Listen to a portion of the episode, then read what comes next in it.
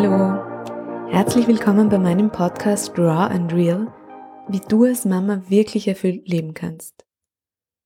Mein Name ist Ruth, ich bin Gründerin des Mastermom Coaching Programms für Mütter und ich freue mich sehr, dass du heute hier bist. Auf diesem Podcast geht es um dich und wie du mit viel Leichtigkeit und Energie Mama sein kannst. In der heutigen Episode erwartet dich ein sehr, sehr berührendes Interview mit Karin Graf Kaplaner. Karin ist Herausgeberin des Magazins Jubel Moments. Sie betreibt sehr erfolgreich einen Blog für Achtsamkeit und Inspiration im Alltag, nämlich jubeltage.at. Sie hat eine Firma für IT-Projektmanagement und ist Mama von zwei Mädchen.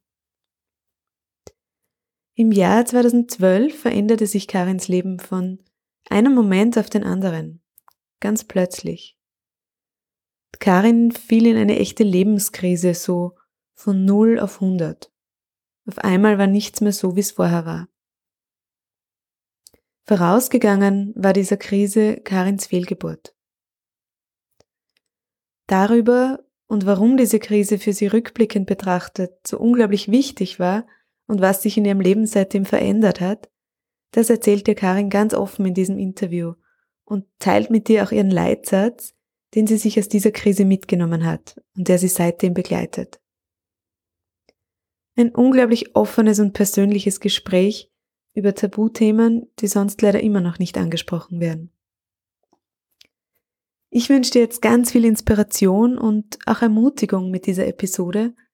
Und natürlich findest du alle Links zu Karin zu ihrem Blog Jubeltage und ihrem Magazin Jubel Moments wie immer in den Show Notes.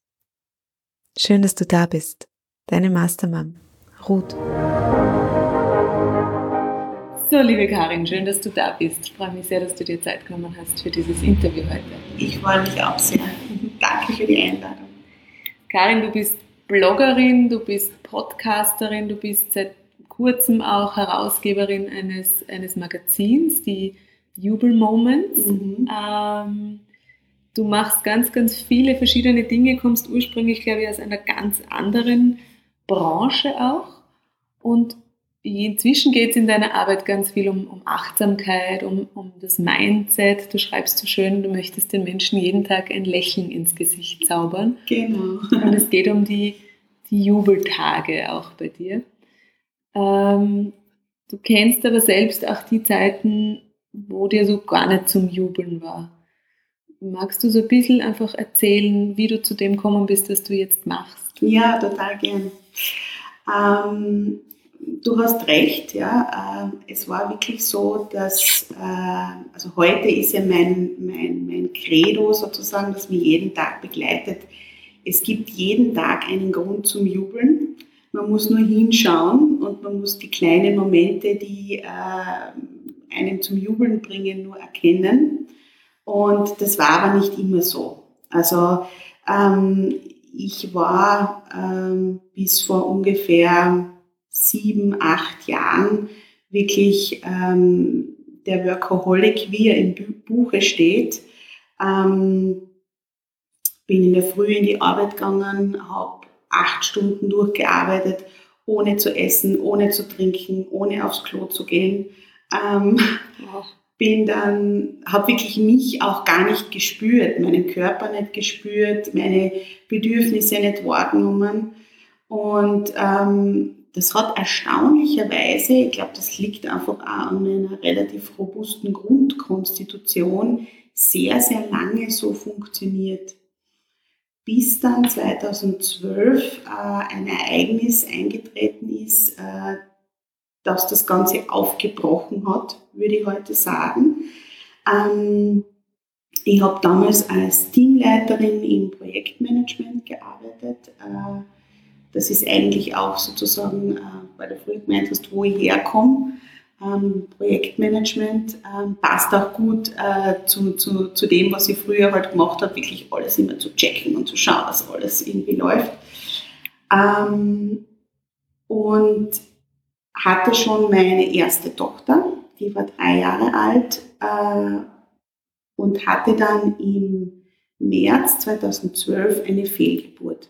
Wir haben uns ein zweites Kind gewünscht. Ähm, Und nachdem ich bei meiner ersten Tochter total unproblematisch schwanger geworden bin, auch nichts irgendwas ähm, äh, passiert ist, sondern das eine Traumschwangerschaft war, habe ich mir eigentlich gar keine Gedanken darüber gemacht, dass da irgendwas schief gehen könnte.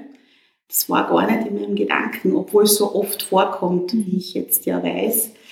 Ähm, und ja, 2012 habe ich dann die Fehlgeburt gehabt und habe das sehr herunter, heruntergespielt für mich. Ähm, habe mir immer wieder gesagt, nachdem das passiert ist, so die Tage danach, naja, das war jetzt in der neunten Woche, das ist jetzt noch nicht äh, so spät gewesen und das war ja eigentlich gar nichts. Und ähm, ja, habe dann mich eigentlich statt zu fühlen, was in mir los war, ähm, was das mit mir macht und wie es mir damit geht. Ich muss wirklich dazu sagen, ich konnte das damals nicht. Ich habe nicht einmal gewusst, wie sowas äh, angehen soll. Habe mich voll in die Arbeit gestürzt und einfach weitergemacht. Ähm, bis zu dem einen Tag, äh, wo ich meine Tochter zuerst in den Kindergarten gebracht habe, dann bin ich äh, Richtung U-Bahn gegangen und dort äh, muss ich einige Stufen runtergehen in die U-Bahn-Station. Ich bin dann oben bei den Stufen gestanden und ich konnte nicht runtergehen. Es war nicht möglich. Ich habe das Gefühl gehabt, meine Beine sind wie Blei, die Füße sind am Boden festgeklebt und ich konnte keinen Schritt mehr gehen. Das war wirklich in diesem Moment diese Erschöpfung und diese, ja, alles, was halt passiert ist, hat mich festgehalten, da runterzugehen. Dann bin ich, muss ich sagen, schon leicht in Panik ausgebrochen, weil ich für mich einfach immer die Unverwüstliche war. Ähm, mir hat so schnell nichts umgehauen. Ja. Bin dann irgendwie, ich weiß es heute nicht mehr, ähm, zu meiner Hausärztin habe ich es dann irgendwie geschafft, habe dann umgedreht, bin hingegangen. Ähm, dort habe ich dann wirklich lange gesessen und geweint, bis die, mir da, bis die dann gesagt hat, okay, ich schreibe dich jetzt einmal zwei Wochen krank. Und ähm, das war für mich so der einprägendste Moment von diesem Umbruch. Mhm. Ja. Was danach gekommen ist, war nicht sehr schön, muss ich sagen. Das war wirklich eine tiefe, tiefe Krise, durch die ich durchmarschiert bin. Ähm, was mich besonders äh, beeinflusst hat, war, dass ich ab diesem Zeitpunkt, ähm, wo ich sozusagen diese Schwäche äh, so bewusst gespürt habe, einen extremen Schwankschwindel gelitten habe, der mir wirklich jahrelang begleitet hat. Ich habe dann gelernt, damit umzugehen. Jetzt ist er weg mittlerweile. Ähm, ich habe gelernt, damit umzugehen, aber es war wirklich jahrelang so, dass ich immer, wenn ich aus dem Haus gegangen bin, mich gefühlt habe wie auf einem Schiff. Mhm. Das heißt, der Boden war total ähm, wackelig für mich und es hat alles geschwankt. Ähm,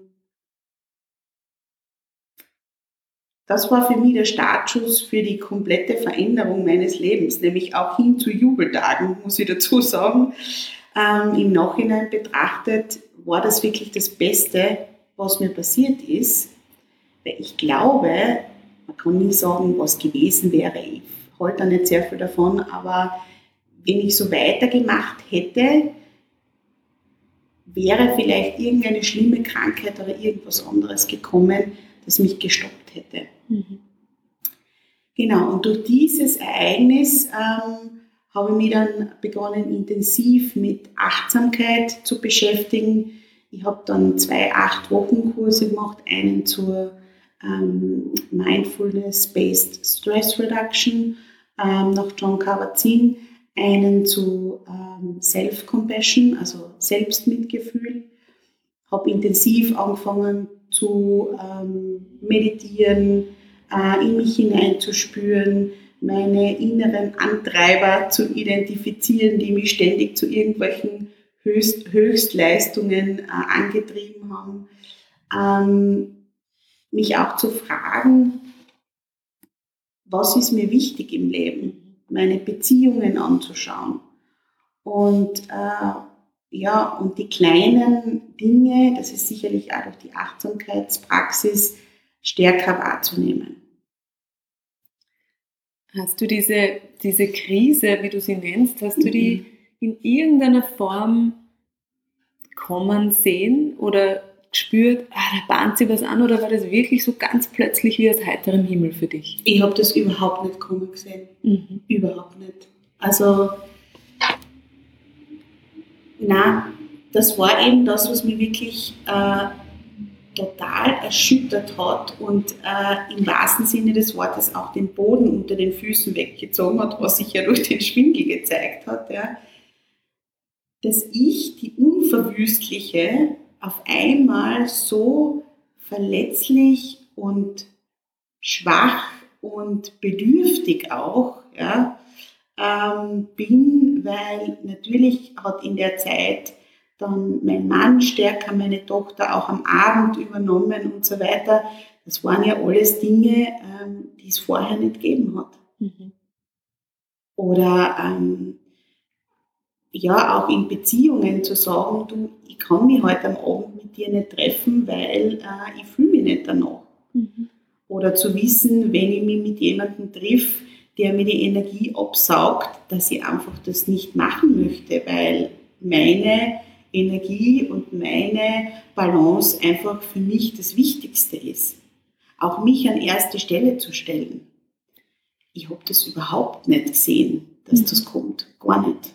Es war wirklich total überraschend für mich.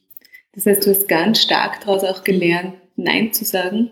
Genau, genau. Und, und auch genau. wirklich abzugeben, zu delegieren, loszulassen. Genau, mhm. ja. Das ist sicherlich eins der wichtigsten Dinge, ähm, die ich gelernt habe. Und da gibt es einen Satz, der mich jetzt in meinem Leben begleitet, nämlich, ähm, bist du bereit, andere zu enttäuschen, um dir selbst treu zu bleiben? Mhm. Das ist mein Leitsatz.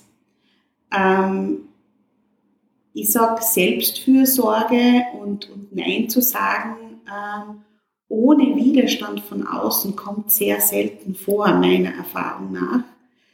Und das aber auszuhalten, mhm. dass die anderen das nicht super finden. Wenn man sagt, ich kann heute äh, nicht zu der Geburtstagsparty gehen oder ich möchte heute ähm, die nicht, nicht mit, mich nicht mit dir treffen oder ähm, nein, ich kann das nicht besorgen, du musst das, dich selber darum kümmern, ähm, da wird niemand begeistert sein. Ich glaube darauf zu hoffen, dass die anderen mit vollstem Verständnis äh, uns da begegnen, wenn wir Nein sagen, können wir uns abschminken. Aber ähm, ich sehe das mittlerweile ja so, dass wenn ich Dinge zusage, die aber auf meine Kosten oder auf meine Grenzen gehen, dann mache ich ja was viel Schlimmeres, als die anderen zu enttäuschen, ähm, weil ich ja mich selbst enttäusche, indem ich mir selbst untreu bin. Mhm. Und das war ein harter Weg, das zu lernen. Das ist ein sehr schöner Satz, ein sehr weiser. Ich erlebe das in meiner Arbeit mit den Mamas auch ganz oft. Dieses, dieser Wunsch, Nein zu sagen und trotzdem in vollster Harmonie zu sein. Genau. und das ist schön, ja. Ähm, ist ja verständlich. Ist verständlich, klar. Ja. Ähm, auf der anderen Seite, wir erleben sie als Mütter von der anderen Seite, wenn unsere Kinder Nein sagen, mhm. dann ist das auch nicht immer angenehm. Und wir würden uns oft wünschen, dass sie doch einfach Ja sagen, aber wir wissen, was aus diesem Nein entstehen kann, nämlich einfach dieser Selbstwert auch. Und genau. diese, diese Grenze ähm, für sich selbst zu sagen, na, das mache ich jetzt einfach nicht. Genau, ja. genau. Ja, und was für mich auch so ähm, ein schönes Bild ist, ich finde, wir Mütter sind ja, fungieren ja sehr oft so äh, wie eine Tankstelle. Mhm.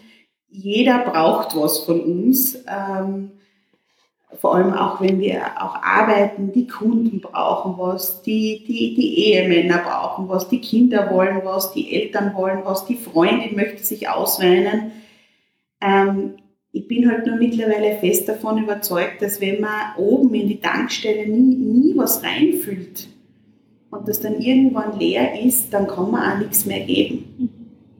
Und ähm, das sollte jetzt sicherlich nicht äh, der, der, der, einzige Grund sein, äh, gut zu sich selbst zu sein, damit man dann für andere da sein kann. Aber das ist schon auch Fakt. Ja. Mhm. Hast du den Eindruck, dass du durch deine Mutterschaft, durchs Mama-Werden feinfühliger geworden bist, dass so diese, diese Härte überhaupt auch so ein bisschen einfach abgebröckelt ist und manches plötzlich auch näher an dich dran konnte? Hm, ich glaube, das hat bei mir weniger mit dem Mama-Sein zu tun, als eben mehr mit diesem Ereignis. Ja. Ähm, aber dadurch, dass ich eben durch dieses Ereignis gelernt habe, dass ich eben nicht so hart bin, im Gegenteil, dass ich viel, viel sensibler und viel, viel feinfühliger bin, als ich es eigentlich wahrhaben wollte, ist es eine irrsinnige Bereicherung fürs Muttersein. Mhm. Weil, ähm, und für meine Kinder ist es ein Vorteil, dass das vorher passiert ist. Also die größere war ja schon drei, die kleinere war ja noch nicht auf der Welt, ähm, weil ich mich schon durch diese, ich nenne es wirklich Transformations- oder durch diesen Transformationsprozess selbst wiedergefunden habe und erkannt habe, dass nämlich genau das, dass ich so viel spüre und ähm, dass ich so viel wahrnehme, auch von Gefühlen anderer Menschen und so weiter, eine Bereicherung ist. Mhm. Und das habe ich früher nicht so gesehen. Ja. Du sprichst ja sehr offen über deine Fehlgeburt. Ich glaube auch auf, auf mhm. Instagram, Social Media gehst du sehr offen damit um. Ähm, ich habe ja noch eine zweite gehabt, mhm. jetzt gerade im Februar, also vor sieben Monaten. Und über die habe ich dann sehr offen gesprochen. Genau. Mhm. Ja. Hat dir das geholfen in der Verarbeitung auch? Ähm, ich muss sagen, mir hat grundsätzlich, ähm, und das ist ganz, ja, ich hoffe, das versteht man jetzt nicht falsch, wenn, wenn ich das jetzt sage, aber mir hat die zweite Fehlgeburt äh, geholfen, die erste zu verarbeiten.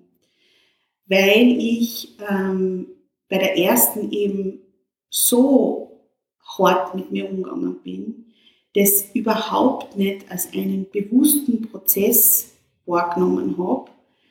Und ähm, obwohl ich so viele Dinge gemacht habe und sich so viele Dinge verändert haben, ähm, von der ersten zur zweiten Fehlgeburt, wurde erst durch das, dass ich mit der zweiten anders umgegangen bin, ähm, das wirklich ganz geheilt. Mhm.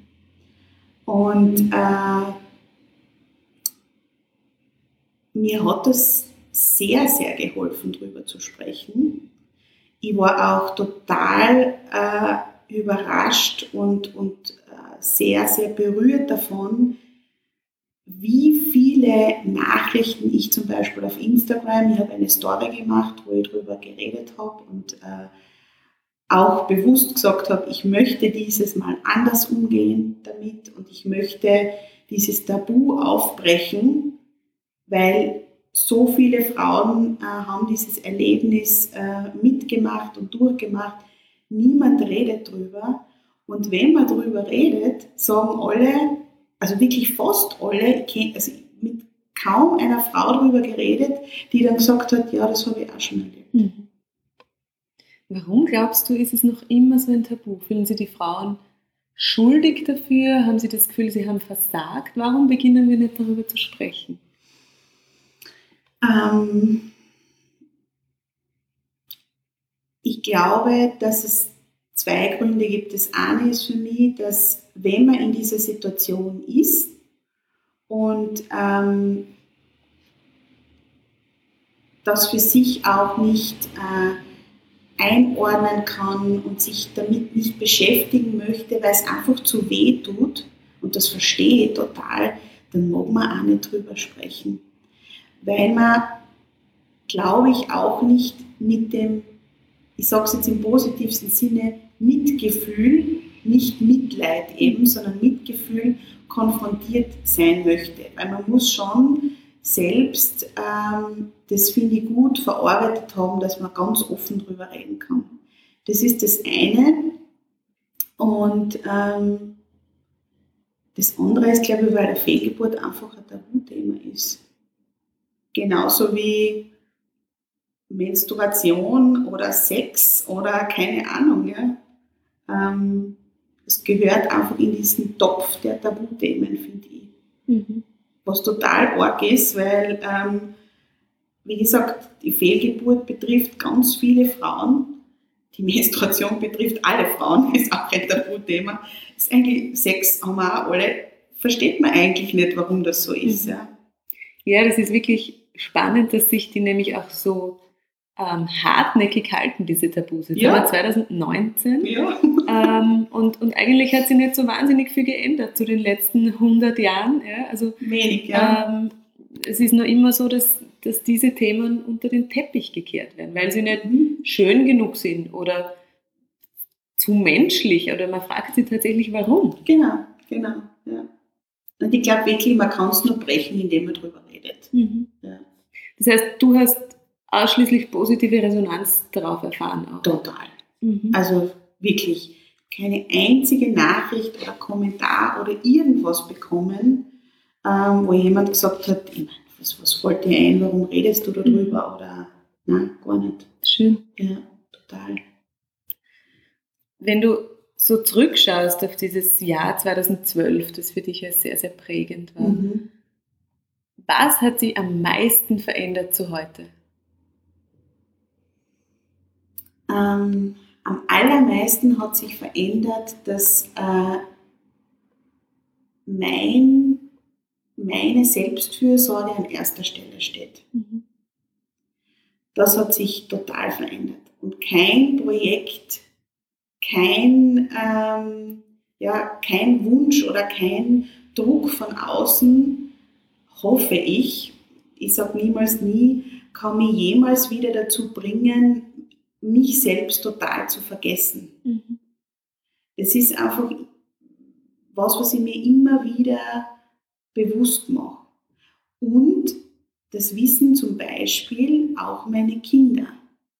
Meine Kinder wissen, dass ihre Mama Grenzen hat. Die wissen, dass wenn sie am Abend sagen, bitte lies noch eine Geschichte vor, dass es vorkommen kann, dass ich sage, heute leider nicht mehr, ich bin zu müde. Es war ein harter Tag und es war anstrengend und ich kann nicht mehr. Oder ähm, ja, auch am Wochenende kann es vorkommen, dass ich sage, na, ich mag jetzt aber nicht spielen oder bitte beschäftigt, beschäftigt ihr euch selbst.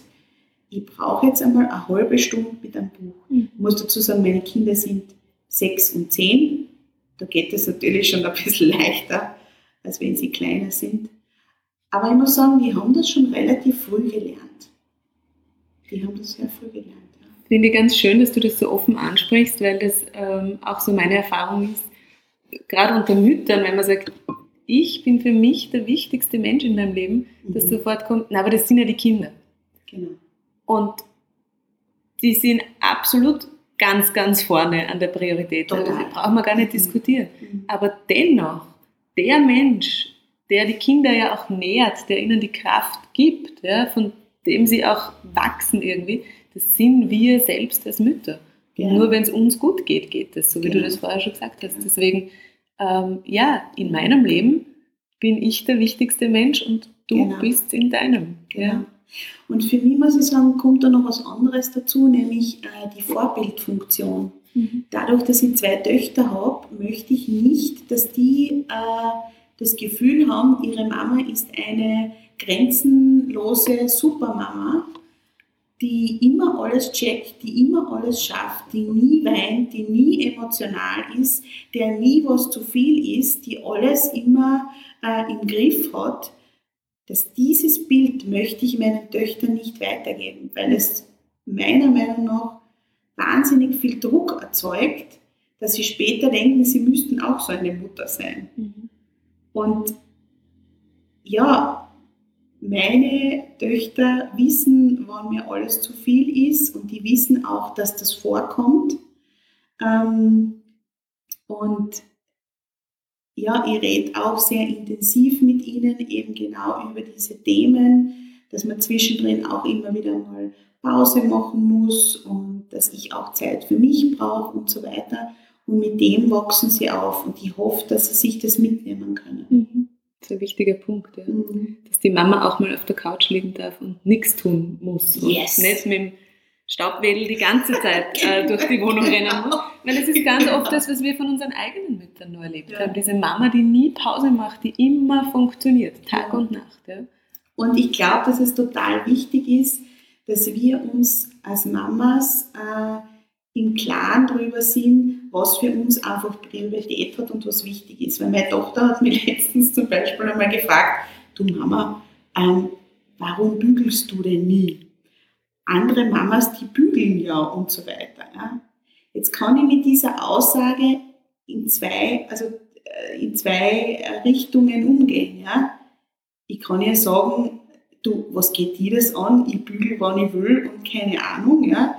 Ähm, das ist aber, finde ich, dann eher so eine verletzte Art und Weise, auf so eine Aussage äh, zu antworten. Ähm, ich habe ja einfach gesagt, du, schau, mein Tag hat nur so viele Stunden. Ähm, ich muss einfach Prioritäten setzen. Also ich muss schauen, was ist mir wichtig, was ist mir weniger wichtig. Äh, Knitter sind mir weniger wichtig. Und deshalb bügel ich einfach nicht. Mhm. Ja. Und das war für sie vollkommen klar. Das war total okay. Und ich habe mich aber auch nicht angegriffen gefühlt, weil ich für mich entschieden habe, nein, ich bügel nicht. Mhm. Punkt. Ja? Und ich glaube, diese Klarheit, selbst zu wissen, was uns als Mamas wichtig ist. Ja? Ich kann es aber total verstehen, wenn jemand anderer sagt, ähm, weiß ich nicht, ich mache dafür was anderes nicht, aber ich bügel gern am Abend beim Fernsehen, weil ich liebe das, wenn ich in der Früh in eine gebügelte Bluse äh, springe. Ja? Das hat, ist keine Wertung, mhm. ja, sondern ähm, einfach das, was für einen wichtig ist. Genau, das ist das Individuelle, für sich zu entscheiden, ähm, das brauche ich und das brauche ich weniger. Genau. Und es ist völlig egal, ob das 300 andere komplett anders machen. Ja, genau. Weil es für dein Leben keinen Einfluss hat, was die anderen machen am genau. Ende des Tages. Genau. Ja, und ich glaube schon, dass dieses, das passt da wieder zu diesem Satz, bist du bereit, andere zu enttäuschen und dir selbst treu zu bleiben, ähm, weil du auch gefragt was sich am meisten verändert hat, ähm, was sicherlich auch noch ein Punkt ist, ist, ich habe mich ganz, ganz stark von Erwartungen anderer frei gemacht. Ich war wirklich jemand, der sehr getriggert war von Erwartungen anderer. Sowohl in der Arbeit, als auch von meinen Eltern, als auch von meinem Mann von der Gesellschaft, von Freundinnen. Ähm, ich habe immer sehr stark versucht, Erwartungen zu entsprechen. Und habe das Gefühl gehabt, wenn ich das nicht mache, bin ich nichts wert. Mhm. Und ähm, die Erwartungen, also sich von den Erwartungen frei zu machen und selbst zu entscheiden, was ist mir wichtig, egal was alle anderen erwarten, das hat schon eine große Kraft, finde ich. Würdest du sagen, dass du heute wirklich erfüllter lebst? Ähm, ich lebe auf jeden Fall viel, viel, viel intensiver als früher. Mhm. Also ähm, es sind so viele Dinge an mir vorbei gerauscht. Also das kann man sich heute gar nicht vorstellen, aber ein schöner Sonnenuntergang oder ein, ähm, ein goldener Laubbaum im Herbst oder der, der Vollmond oder was auch immer, das hat für mich keine Rolle gespielt. Also diese Achtsamkeit, diese kleinen Dinge wahrzunehmen, die uns im Leben immer wieder begegnen und eben uns zum Jubeln bringen, das war für mich nicht vorhanden. Mhm. Ich habe immer gesagt, naja, Blatt ist ein Blatt, was, was soll das schon sein? Ja? Heute nehme ich ein Blatt, schaue mir das an und denke mir, aha, das hat die Maserung und wie fühlt sich denn an und wie riecht es und so weiter. Ähm, es ist alles viel intensiver geworden. Mhm.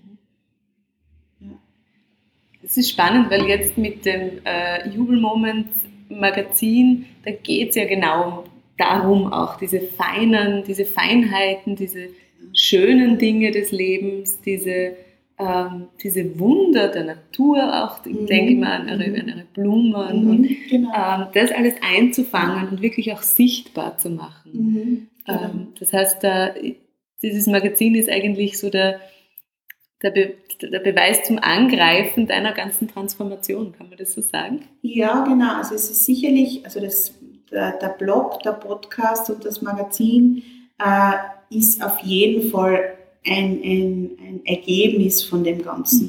Mhm. Auf jeden Fall.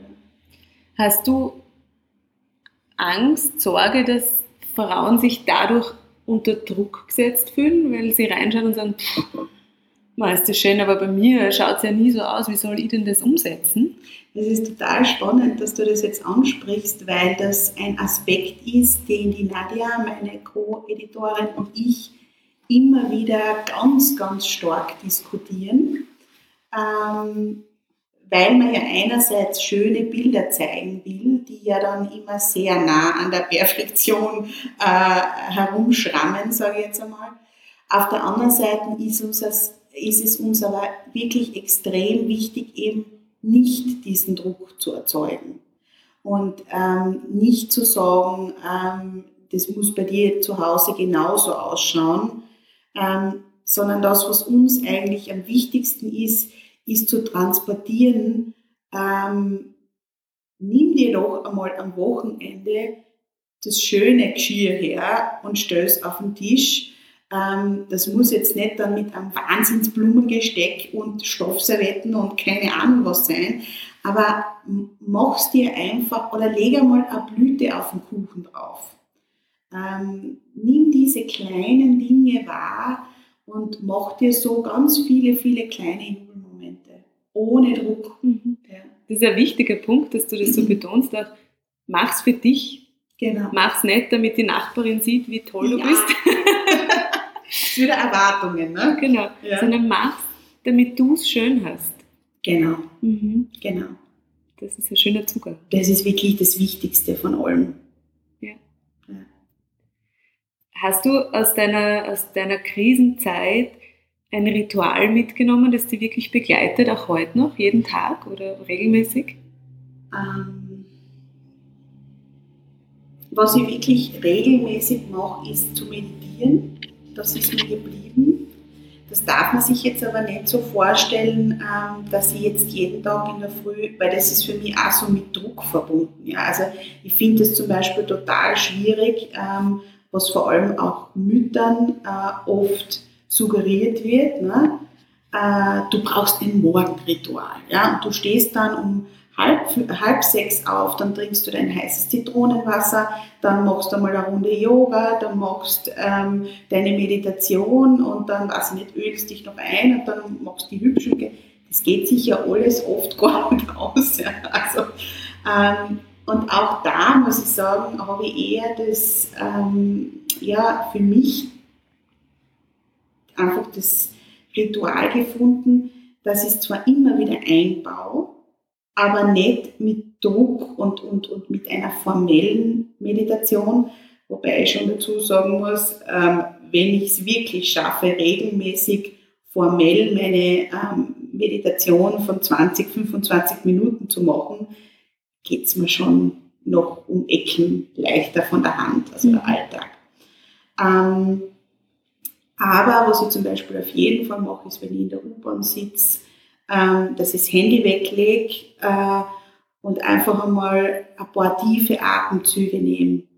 Äh, das ist mir auf jeden Fall geblieben und ich merke, dass mir das immer wieder so ver ver verankert im Hier und Jetzt. Mhm.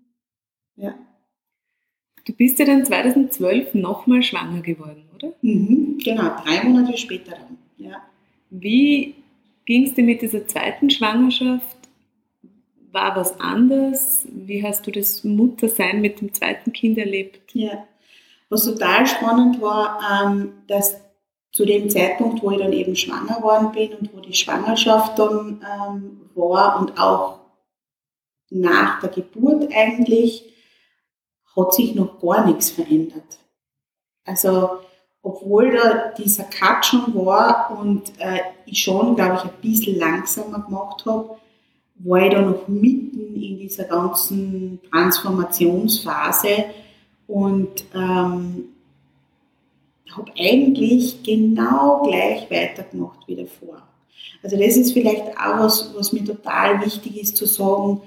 Ähm, es ist total wichtig, dass man geduldig mit sich ist. Ja.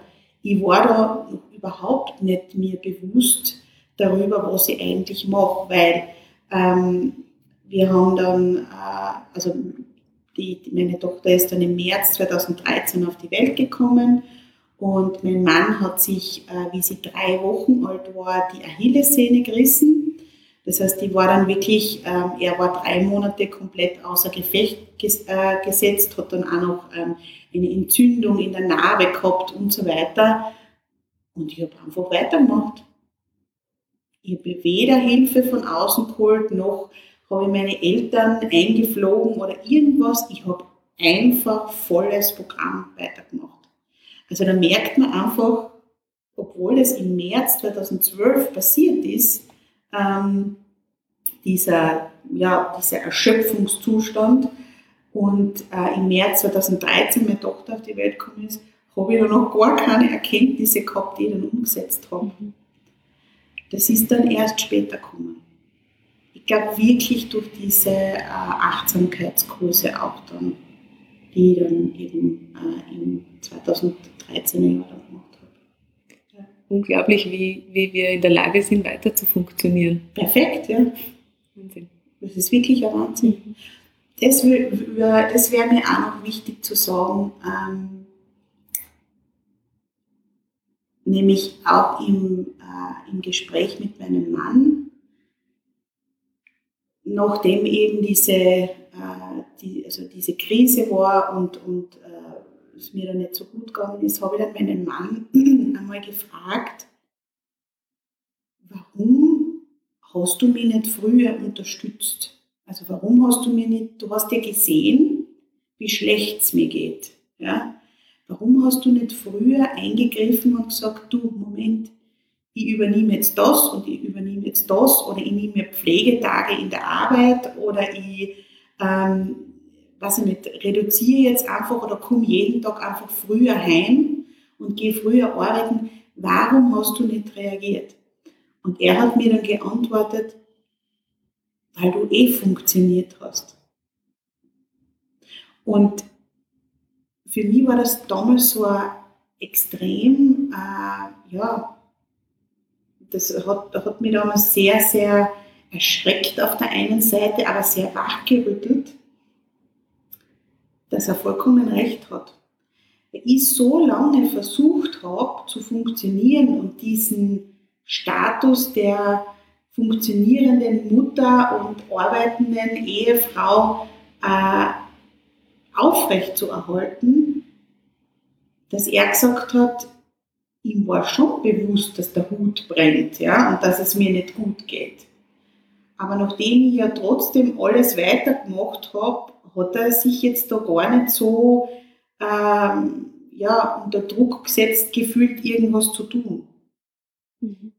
Und das ist, glaube ich, ganz, ganz wichtig, ähm, nämlich auch unseren Partnern gegenüber, zu so, wirklich zu artikulieren, du, ich kann jetzt nicht mehr. Die halten das schon aus.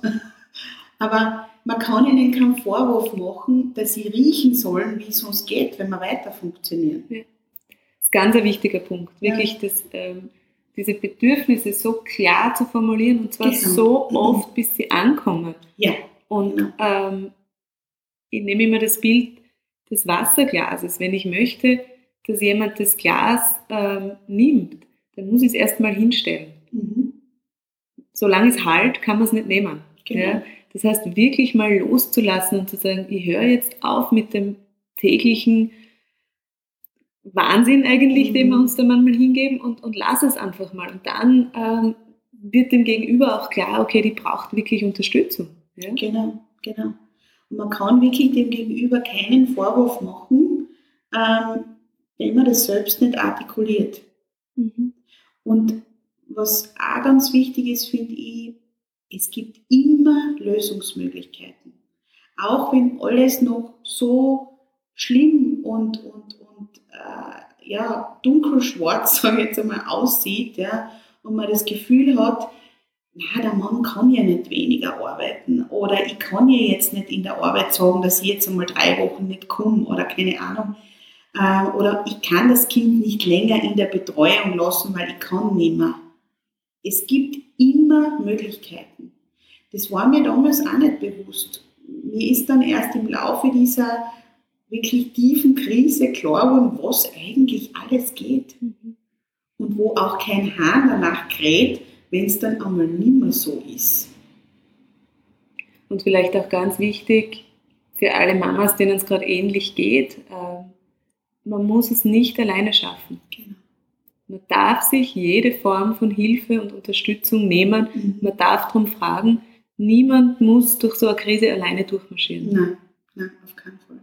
Ich habe mir auch Unterstützung gesucht. Also ähm, ich war auch bei einer Therapeutin, ähm, die mich da sehr gut begleitet hat, die jetzt jahrelang eigentlich schon meine Begleiterin ist. Mittlerweile ist es wirklich so, dass wenn ich ähm, ja, irgendwelche Dinge habe, wo ich sage, die sind schwierig für mich oder da komme ich irgendwie schwer damit zurecht oder ich möchte einfach mit jemandem von außen reden, dann tue ich das. Äh, aber damals hat sie mich schon sehr engmaschig begleitet. Ja.